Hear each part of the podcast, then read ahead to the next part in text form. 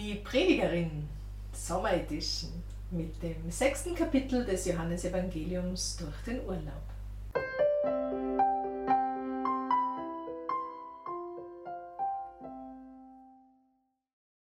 Herzlich willkommen bei unserer kleinen, feinen Online-Gemeinde im Sommer.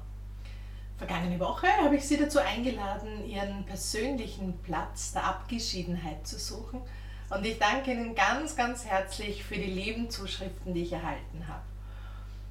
Rastplätze sind Schatzplätze, hat mir Gertrud geschrieben und ein Foto von ihrem Platz an der Nordseite der langen Lacke im burgenländischen Seewinkel geschickt. Am Foto ist ein Bankerl auf einer Wiese, ganz entfernt das Ufer der langen Lacke und viel, viel Himmel und Weite zu sehen. Danke für deinen Rastplatz. Auf der Homepage der Pfarre Andau können Sie das Bild anschauen und auch Gertruds Gedanken dazu nachlesen. Die Karin hat mir ein anderes Bild geschickt mit dem Titel Freu dich, Gott hat dich lieb. Hat die Karin von ihrem hölzernen Bootssteg am See ein Foto geschickt. Im Hintergrund Berge, einen wunderbar warm strahlenden Sonnenuntergang und am Steg angelegt ist ein einfaches Boot, einladend, um einzusteigen, sich treiben zu lassen und Abstand zu gewinnen. Wunderbare Plätze, vielen Dank fürs Teilhaben lassen. In den kommenden fünf Wochen wechselt das Sonntagsevangelium von Markus nach Johannes und wir lesen aufeinander folgend fast das gesamte sechste Kapitel. Darum habe ich das zum Anstoß genommen, da die Sommer Edition zu machen und diese Teile wirklich hintereinander zu lesen und, und ein bisschen kompakter als sonst aufzubereiten. Für mich erschließt sich in diesen Evangelienstellen ein tiefes Einswerden mit Gott. Er, Jesus, das Brot des Lebens, das all unsere Sehnsucht stillt und satt macht. Ein bisschen eine Hinführung zur Eucharistie, fast wie ein Erstkommunionsunterricht für Erwachsene. Da trifft es sich gut, das gesamte Kapitel zu lesen und das zu betrachten und damit in die Sommerpause zu gehen. Also ich werde die fünf Abschnitte lesen, kurz betrachten, diesmal keinen Impuls dazu geben. Johannes 6, 1 bis 15. Danach ging Jesus auf die andere Seite des Galiläischen Meeres, das auch als See von Tiberias bekannt ist. Eine große Menschenmenge folgte ihm, weil sie seine Wunder sahen, mit denen er die Kranken heilte. Jesus ging in die Berge hinauf und lagerte dort mit seinen Jüngern. Es war kurz vor dem jährlichen Paschafest, das die Juden feiern. Als Jesus seinen Blick hob, sah er eine große Menschenmenge auf der Suche nach ihm die Berge heraufkommen. Er wandte sich an Philippus und fragte, Philippus, wo können wir so viel Brot kaufen, dass all diese Menschen zu essen bekommen? Er stellte Philippus jedoch nur auf die Probe denn er wusste schon, was er tun würde. Philippus antwortete, es würde ein kleines Vermögen kosten, sie mit Nahrung zu versorgen. Ein anderer Jünger, Andreas, meldete sich zu Wort. Hier ist ein kleiner Junge mit fünf Gerstenbroten und zwei Fischen.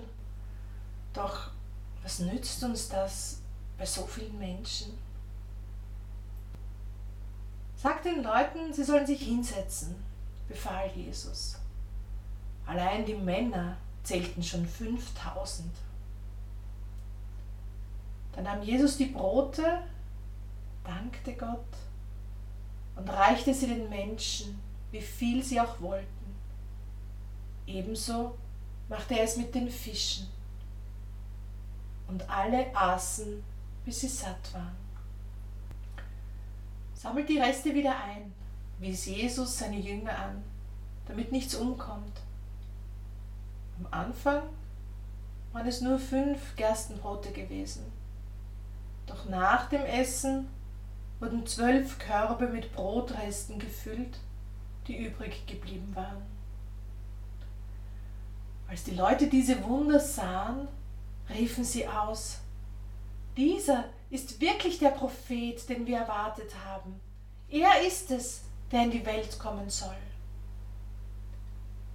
Jesus merkte, dass sie im Begriff waren, ihn mit Gewalt aufzuhalten und zum König zu machen. Da zog er sich wieder auf den Berg zurück und blieb dort für sich allein. Die Speisung der 5000 ist eine ganz bekannte Bibelstelle, die mich immer wieder fasziniert. Ich kann mir 5000 Menschen so als Gruppe schwer vorstellen, aber ich weiß, dass wenn im Wiener Stephansdom 5000 Menschen drinnen sind, er sehr voll ist. Das ist zu Weihnachten und zu Ostern so.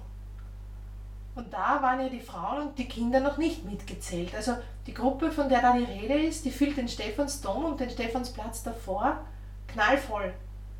Und das Essen, das zur Verfügung steht, das kann ein kleiner Bub mit seinen zwei Händen halten. Das kann sich nicht ausgehen. Und alle aßen, bis sie satt waren. Das steht im Evangelium. Der Hunger, den Jesus mit diesem Brot stillt, der ist nicht körperlich. Jesus stillt unsere tiefe Sehnsucht, sättigt unseren Hunger nach mehr, unseren geistlichen Hunger. Und er sättigt uns so sehr, dass sogar etwas überbleibt. In Gedanken kommt mir da das Bild von einem dicken, rosigen Säugling, der frisch gestillt im Arm der Mutter eingeschlafen ist. Satt, zufrieden, geborgen.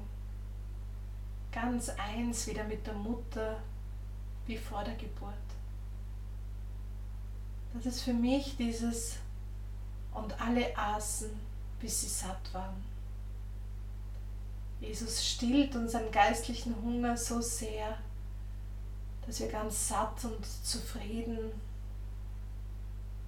zurückbleiben und wieder einen Augenblick, einen Moment in die Einheit mit Gott zurückkehren.